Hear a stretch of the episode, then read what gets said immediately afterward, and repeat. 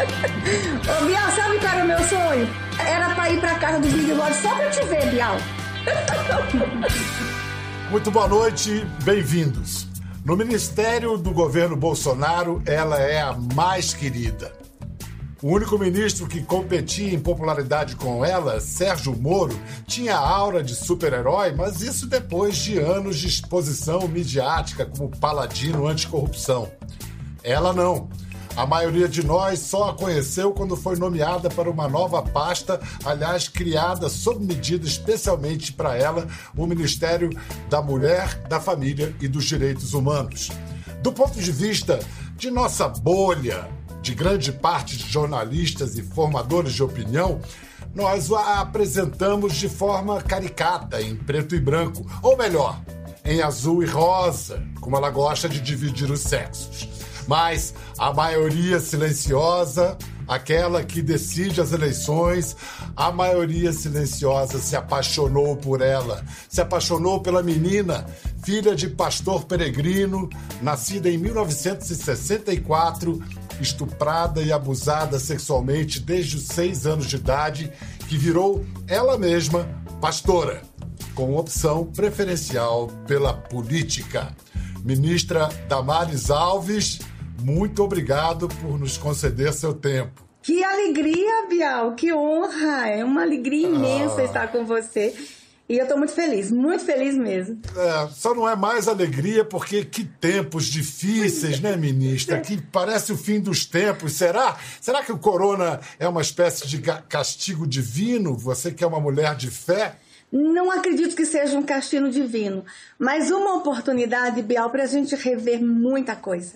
Este momento, Bial, está nos dando a oportunidade de a gente revelar o que a gente tem de melhor no ser humano, mas também o que a gente tem de pior. Então é um momento único.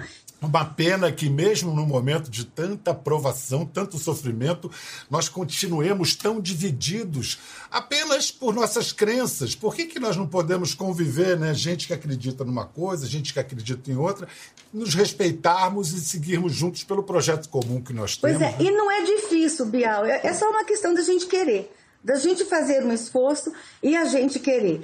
É, eu tenho experimentado isso muito na pele, Bial. Tenho sido, de uma certa forma, incompreendida porque não querem me compreender.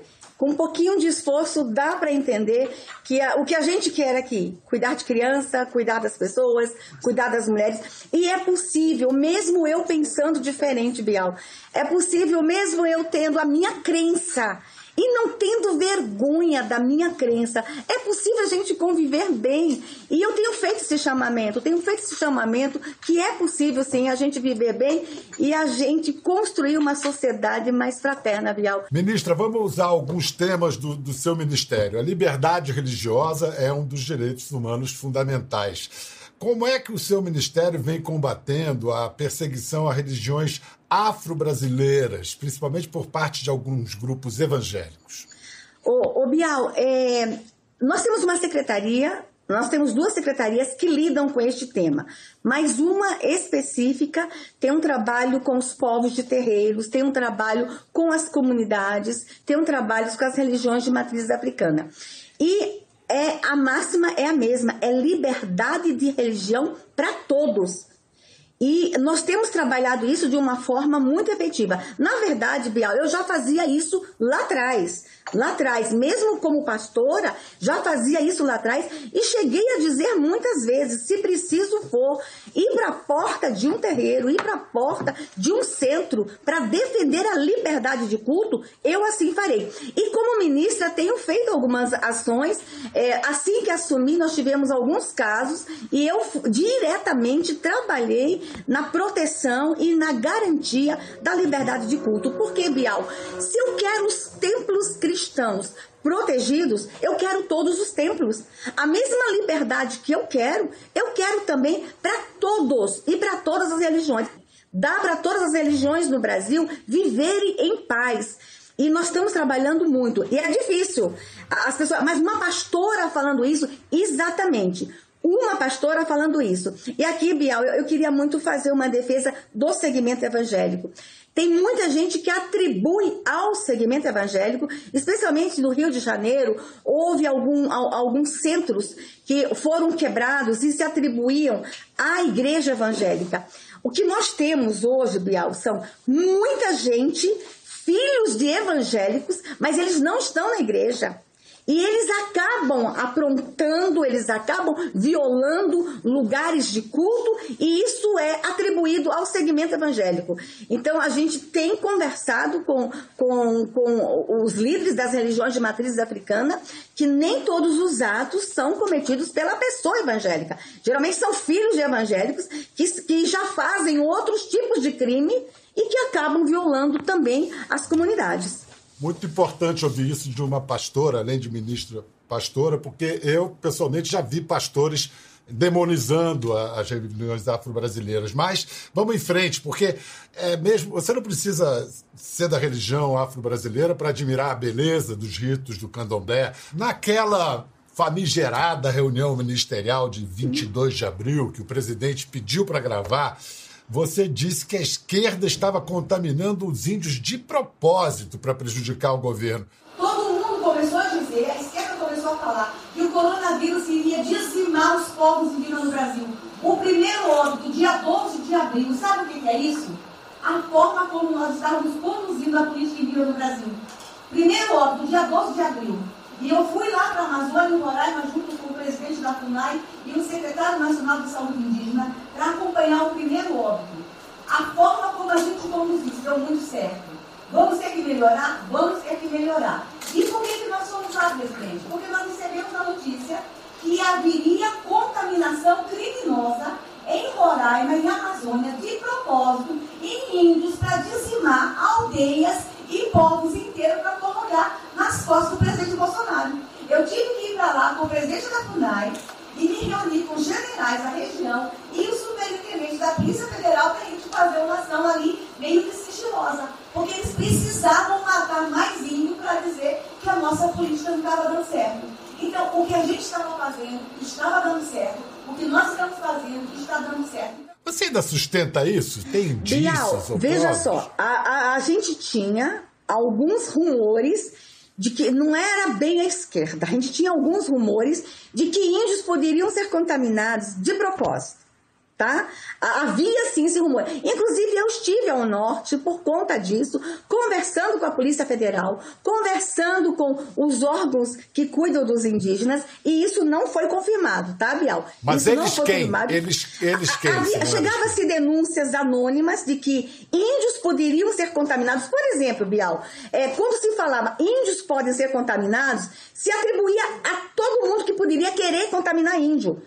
Poderia ser. Invasores, poderia ser, madeireiros, grilheiros, pessoas que odeiam índios. Então, o nosso medo é não é a esquerda. É, ninguém, ninguém vai chegar numa aldeia sem autorização. O agente de saúde que for só vai do, da União, do Estado, só vai agentes autorizados, porque a gente tinha medo que alguém realmente levasse de propósito doença para alguns indígenas. Então, mas a gente cuidou. A Polícia Federal cuidou disso, a FUNAI cuidou e a gente teve todos os cuidados para que não houvesse, Bial, contaminação de propósito em relação aos povos indígenas. Tavares, naquela reunião, você e a ministra da Agricultura, Tereza Cristina, pareciam penetras no clube do Bolinha. É, você não fica sem graça com a boca suja dos meninos, não? Ou na intimidade você também fala seus palavrões? Bial, não sou santa, tá? Ok? Os bandidos que saibam que não sou santa. É, veja só, Bial, é, por incrível que pareça, existe respeito. Ah, esse time de ministros é tão extraordinário, Bial. Eu convivo com eles todos os dias. O nosso presidente, ele, ele fala daquele jeito, todo mundo sabe. Eu sabia disso há 22 anos e quando ele me convidou, eu sabia que ele falava daquele jeito. Mas os nossos outros ministros, eles são extremamente afetuosos. Por exemplo, eu estou sentada, eles levantam pegam um café e trazem para mim. É muito legal ser servida por general. Eles cuidam de mim e da Tereza. Eles chamam a gente de nossas meninas. Olha só, evidentemente você adora a prática política, tá na cara, você tem muito gosto por isso. Mas você Quais são os limites, por exemplo, do uso da fé religiosa como um instrumento de ação política, a seu ver? Ô, Bial, como eu sempre trabalhei pela garantia da liberdade religiosa e da laicidade do Estado, eu sempre lutei por isso no Congresso Nacional como ativista. Se você pegar minhas palestras lá atrás, você vai ver que eu estou sempre falando sobre o direito à liberdade religiosa. Eu seria muito hipócrita de chegar agora que eu tenho a oportunidade de ser ministra e não colocar em prática tudo que eu falei sobre laicidade do Estado. Eu respeito a laicidade do Estado, Bial. E tanto é que se você pegar todos os meus atos como ministra, não tem uma portaria, não tem um ato normativo ou uma política pública minha que tenha a cara de religião. E olha, Bial, que eu sou vigiada 24 horas. O problema é que eu sou religiosa enquanto pessoa. E, e eu não tenho vergonha de falar isso e sempre que posso, eu falo. Isso ficou muito evidente, Bial, quando a gente trouxe para o Ministério a proposta de conversar com adolescentes sobre sexo precoce, sobre gravidez precoce. A proposta que nós estamos construindo no Ministério começaram a dizer que era uma bandeira religiosa. E por mais que eu me esforce para dizer é uma questão de saúde pública. Eu não estou falando de uma fé, não é uma questão religiosa. Falar de gravidez precoce é uma questão de saúde pública. E as pessoas acabam achando que tudo é uma bandeira religiosa. Não é, Bial. Não, não são bandeiras é, religiosas. É, inclusive, essa, esse projeto, o cartilha, enfim, essas ideias é, você estava, inclusive, trabalhando com o então ministro da Saúde, Luiz Henrique Mandetta, era uma questão de saúde pública. Porém, a, a, a bandeira da abstinência. É difícil pedir abstinência a um adolescente numa tempestade de hormônios caindo sobre ele noite e dia. Mas é possível conversar sobre isso, Bial. O que a gente não pode é se silenciar. A gente precisa começar a conversar com os meninos. Você agora, mudando de assunto, é, você está se manifestando contra o filme Lindinhas, que é, é, em francês Mignonnes, em inglês Cuties, é de uma diretora franco-senegalesa chamada Maimouna Ducouré. Você disse que a produção é abominável. O filme, para quem não sabe, conta a história de uma menina senegalesa que, chegando à França, se, se junta a um grupo de cantoras mirins. É, a, a, diretora, e, e, o que causou escândalo não só aqui, não só você, nos Estados Unidos, a todo o movimento, porque o cartaz do filme mostra as meninas, é, vamos dizer assim, vestidas de chacretes, crianças. E você. E a, e a diretora se defende dizendo que ela fez o filme justamente para denunciar a hipersexualização das crianças. O que é uma intenção louvável. Você chegou a ver o filme, o que, você pretende fazer? É, Bial, ela pode ter tido boas intenções, mas ela usou o instrumento errado. Ela usou o instrumento errado. Inclusive, no Brasil, parece que o filme está classificado com 16 anos. Adulto pode ver a criança daquele jeito, criança que fez o filme não pode assistir o filme de criança. Tem alguma coisa errada aí, Bial. Tem alguma coisa errada. Ela usou o instrumento errado em mostrar as crianças daquele jeito. Bial, eu lido com isso. A, é, a erotização de criança é algo muito sério. Ou você acha que alguns homens não assistiram aquele filme para curtir e se deliciar só com aquelas imagens? Ela não pensou nisso, não?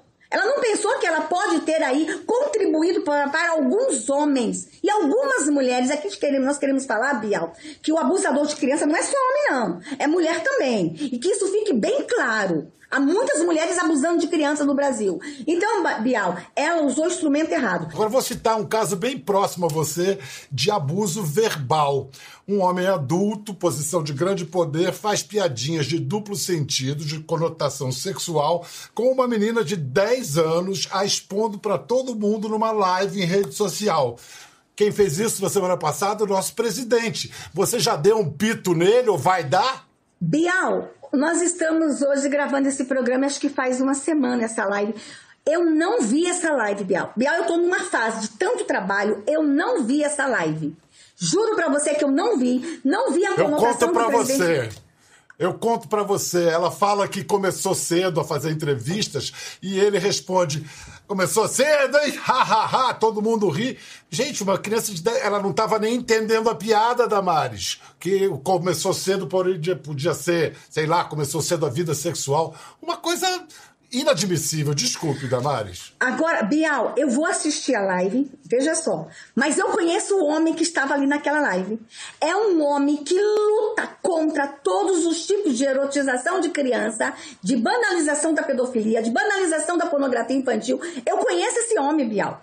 Este homem Então ele não pode criança. dar esse exemplo. Ele não pode Bial, dar esse exemplo. Eu não então. vou falar sobre essa live sem antes assistir essa live. Então, assim, se for para falar do presidente, eu conheço esse homem. E ele me traz para esse ministério porque a gente estava há anos fazendo isso junto lá atrás. O combate à erotização de criança, à pedofilia, ao abuso e à pornografia infantil. Tá certo. Bom, então eu espero que você assista a live. Eu sei que você vai saber conduzir. Espero que você saiba conduzir isso, já que você tem acesso a ele. Queria falar de algo que para mim me chamou muito a atenção. Quando você contou que aos 10 anos de idade, depois de abusada sexualmente, você decidiu se matar e não se matou porque viu, seja lá por quê, fantasia infantil, não interessa, viu Jesus, a repercussão maior e jocosa foi sobre a visão de Cristo no pé da goiaba, muito mais do que sobre a violência que a criança tinha sofrido. O que, que mais machucou você, ofendeu? O desprezo pelo seu sofrimento ou o desprezo pela sua fé? Eu acho que pelo sofrimento, tá? E, e, e naquele momento ficou muito evidente, Bial, também, é, um certo preconceito a, a, aos evangélicos. Ficou muito evidente ali. O, só o fato de eu ter sido chamada para ser ministra, uma pastora liderar a parte de direitos humanos, como pode? Evangélico não entende nada de direitos humanos. Foi muito. Houve aí uma certa resistência por eu ter sido, por eu ser evangélica. E, e, aqui eu preciso deixar isso claro. Será que se eu fosse, se eu cultuasse uma outra fé, eu, e eu dissesse, por exemplo, que eu vi um duende no pé de goiaba, eu teria sido tão atacada? Ou porque existe realmente uma certa resistência ainda ao segmento evangélico no Brasil? Isso, isso é uma discussão que pode demorar horas e dias a gente conversando. Mas aí, Bial, quando eu vi todo mundo zombar e ninguém lembrava por que, que eu estava num pé de goiaba e o que, que me leva ao pé de goiaba. Eu fiquei muito triste, muito triste porque estavam rindo de uma menininha em profundo sofrimento e uma menininha que mandou todos os sinais e que estava pedindo socorro e ninguém ouviu e ninguém leu os meus sinais, Bial. A minha história é uma história que é, ela virou pública de uma forma em chacota, mas eu aproveitei esta, essa situação para conversar com o Brasil. Só Damares esteve no pé de goiaba nessa nação?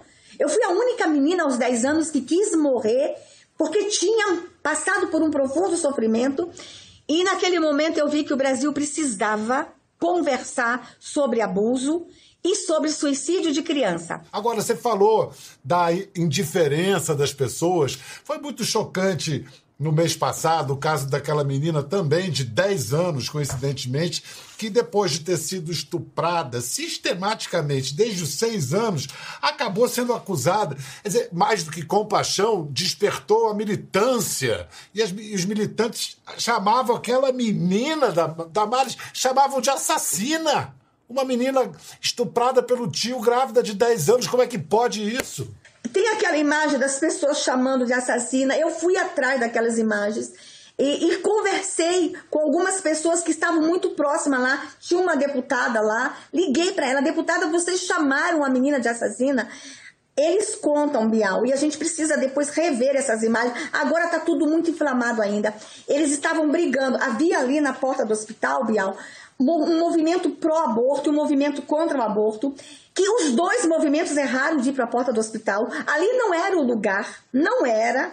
E eles começam a brigar entre si e eles parecem que estavam chamando uma outra pessoa de assassina e as imagens confundem e todo mundo acha que era a menina que eles estavam chamando. Então eu preciso fazer esse registro. Nós estamos conversando com algumas pessoas que estavam lá, a gente identificou, porque foi muito doído para mim imaginar que as pessoas estavam chamando aquela menina de assassina. Foi muito doído saber que o movimento que eu acredito, esse movimento cristão, tivesse tido essa coragem. Eles estão me garantindo, eles têm imagem que não foi a menina. Havia ali um confronto de dois grupos. Uma coisa que envolve o seu ministério, ministra, desculpe. Uh, o seu ministério mandou dois assessores para dois assessores seus para a cidade. cidade. da menina assim que se soube da gravidez. É, e esses dois assessores estão sob investigação agora, eu suspeitos também, de também. terem vazado. Pois é, mas é, é, você põe a mão no fogo que não Põe. foram eles que vazaram Põe. a identidade e a localização Põe. da menina? Coloco, Bial, coloco. Sabe por quê, Bial? É, nós não fomos naquela uhum. cidade só por causa dessa menina. Naquela cidade existem outros casos, inclusive tem uma menina de 11 anos lá que já está com o bebê no colo.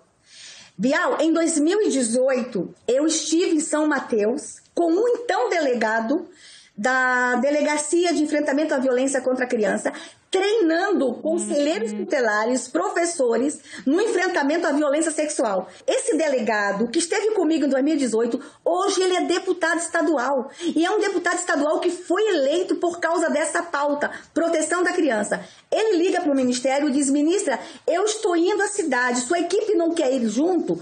Nossa equipe foi com o deputado estadual. E, e, as três reuniões que a minha equipe fez lá, Bial, foram com muitas pessoas juntas.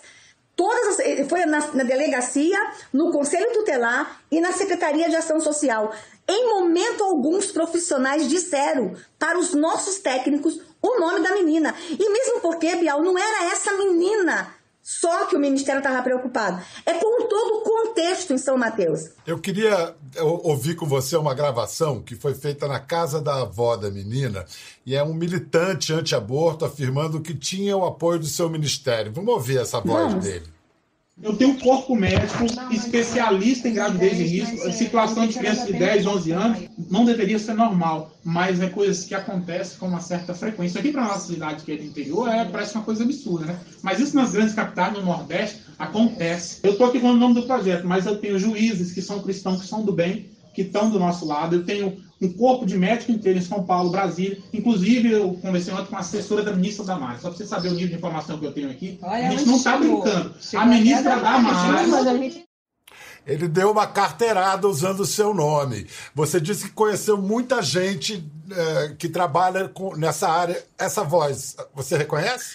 Me parece que é um vereador, ele está sendo investigado e nós também pedimos investigação, Bial. Nós pedimos investigação, por que, que ele usou, falou que conversou com uma assessora nossa, se ele conversou, quem é essa assessora, que nível de conversa ele teve e, e nós estamos investigando isso. Queria Agora, só para concluir a nossa conversa sobre aborto, eu queria ouvir com você o depoimento do Dr. Olímpio Barbosa de Moraes Filho, que é diretor clínico lá do Centro Integrado de Saúde Amauri de Medeiros, em Recife. Vamos, vamos ouvir o que ele diz. Porque no Brasil o aborto não é crime para uma parcela da, da população, que tem um aborto seguro nos hospitais. Discordo totalmente que os médicos têm interesse em ganhar dinheiro. Há sim os médicos que fazem aborto ilegal, que eu nunca fiz, que continue assim, porque ele cobra dois, três mil reais. No dia que o SUS começar a fazer, eles vão perder a sua fonte de renda. Um dos médicos mais ricos de Pernambuco, com Aras, que por sinal é muito católico, faz aborto por 3 mil reais, com aspiração no seu consultório. E toda a sociedade sabe, mas ninguém vai prender, porque ele atende as amantes dos deputados, dos senadores e suas filhas, da população que tem dinheiro. Se atendesse pessoas pobres, estaria preso. Você concorda com o doutor Olímpio? Eu, eu, concordo de que nós temos que lutar para salvar as duas vidas sempre que possível. E eu discordo do procedimento do doutor Olímpio nessa menina de 10 anos, da forma como ele fez. Piau, os médicos do Espírito Santo não quiseram fazer o procedimento porque a criança pesava mais de 500 gramas Inclusive, a gente está querendo saber depois que nasceu, que depois que nasce, que pesa, para a gente ver certinho. Me parece que passou de 550 gramas. Nós queremos, inclusive, é, acompanhar esse processo de perto.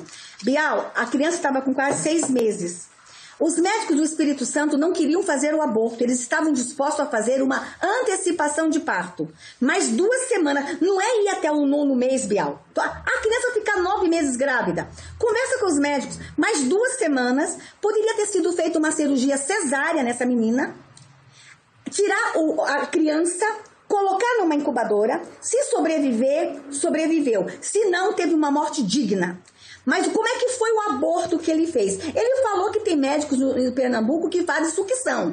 Mas como é que foi o aborto dessa criança? Pelo que nós estamos sabendo, foi aplicada uma injeção de cloreto de sódio no coração da criança.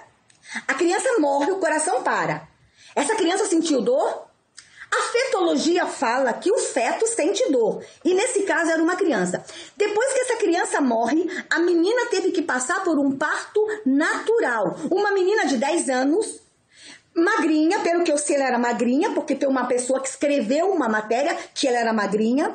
Essa menina passou por um parto natural de uma criança morta. Foi um parto doloroso, Bial.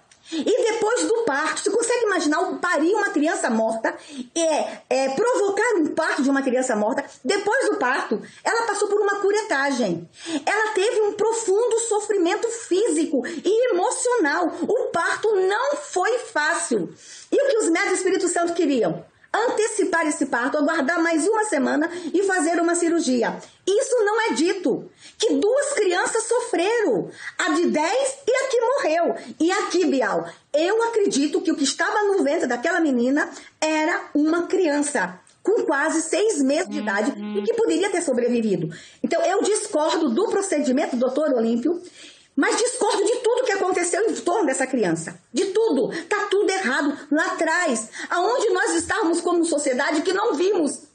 Os sinais que essa menina mandou aos seis anos de idade. Essa menina mandou sinais. Não é possível que ninguém viu os sinais que essa criança estava mandando.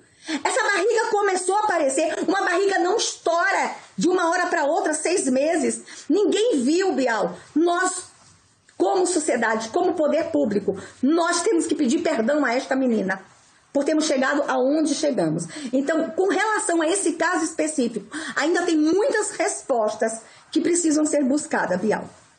Tá. Eu queria só retificar o seguinte: a lei não bota limite de semanas em aborto, você sabe disso, tanto em caso de estupro quanto em caso de risco de vida da mãe. A menina se encaixava nos dois critérios. A não portaria do Ministério seis, coloca, Bial. Não eram exata, Tinha uma não portaria exatamente, do Ministério. Não era, não eram exatamente seis meses, eram cinco meses, 22 semanas, e ela não sentiu dor. Ela teve, ela fez o procedimento sob anestesia. Só retificando, porque o doutor Olímpio não está aqui para poder se defender, eu estou trazendo as nossas informações aqui. Muita gente fala na possibilidade de você sair como vice na chapa para a reeleição de Bolsonaro em 22. Como também se fala na sua candidatura no Senado, para o Senado. O que será? Guarda a resposta, que vou fazer um rápido intervalo, a gente tem a resposta em instantes, depois dos comerciais.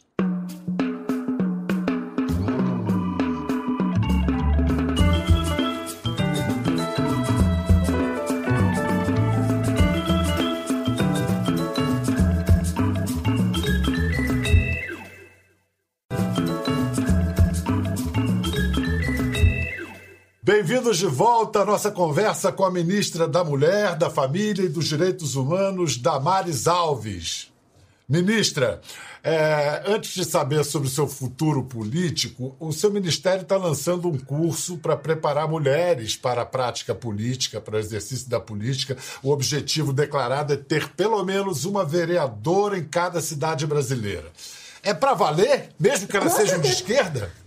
Mesmo, com certeza, Bial. Peraí. Deixa eu falar uma coisa pra ti. Eu vou falar uma coisa muito séria agora, que as pessoas não entenderam ainda. Tem muita, muitos municípios que não tem uma única mulher vereadora. A pauta da mulher, ela precisa estar presente em todos os municípios. Nós temos na Câmara dos Deputados, escuta só a estratégia. Nós temos na Câmara dos Deputados uma procuradoria da mulher no parlamento. E essa procuradoria já está sendo construída nas Assembleias Legislativas. O nosso sonho é que em todas as câmaras de vereadores a gente tenha uma procuradoria da mulher no legislativo. Por quê? Aquela cidade que não tem nenhum órgão de proteção da mulher, poderemos contar com a Câmara de Vereadores. E a gente vai poder falar direto com essa vereadora no, na, nas políticas públicas de proteção da mulher. Então, o objetivo não é só ocupar o parlamento, é que com essa ocupação no parlamento a gente possa ter um instrumento de chegar a todas as mulheres. Bial, lá no interior, a mulher se identifica mais com a vereadora do que às vezes com o delegado. Então, ter mulher no parlamento, nos municípios, neste momento que a gente está fortalecendo a rede de proteção, vai ser assim, essencial. Mas mais que isso também, ô, Bial, a gente tendo bastante mulheres vereadoras, prefeitas e vice-prefeitas, automaticamente a gente aumenta a representatividade aqui no parlamento, aqui na Câmara Federal e no Senado.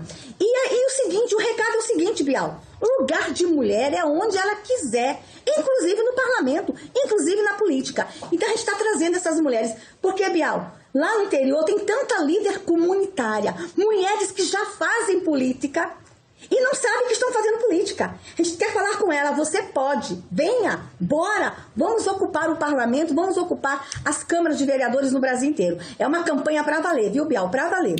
É, então, Damares, você gosta da ideia de ser candidata a vice-presidente na chapa de, da reeleição de Bolsonaro em 22 ou prefere se eleger senadora.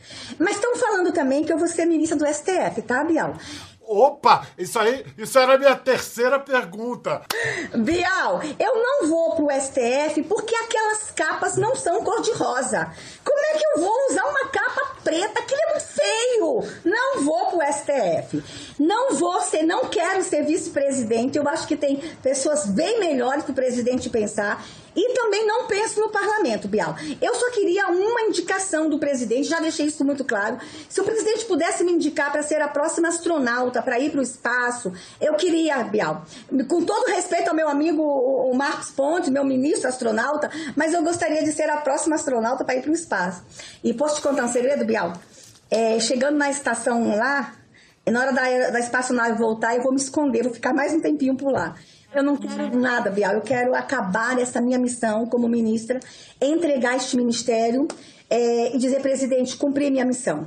Hoje, Bial, é esse o desejo do meu coração: parar, me aposentar, cuidar da minha filha e se eu puder voltar a uma atividade pública, eu gostaria muito de voltar para a alfabetização de criança, lá onde eu comecei, Bial, com crianças lá atrás. Mas eu não penso hoje em parlamento, em vice-presidência, em nenhum cargo eletivo, Bial.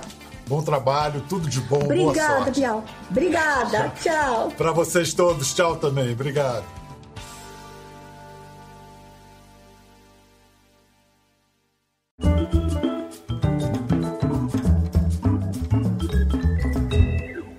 Gostou da conversa? No Globoplay você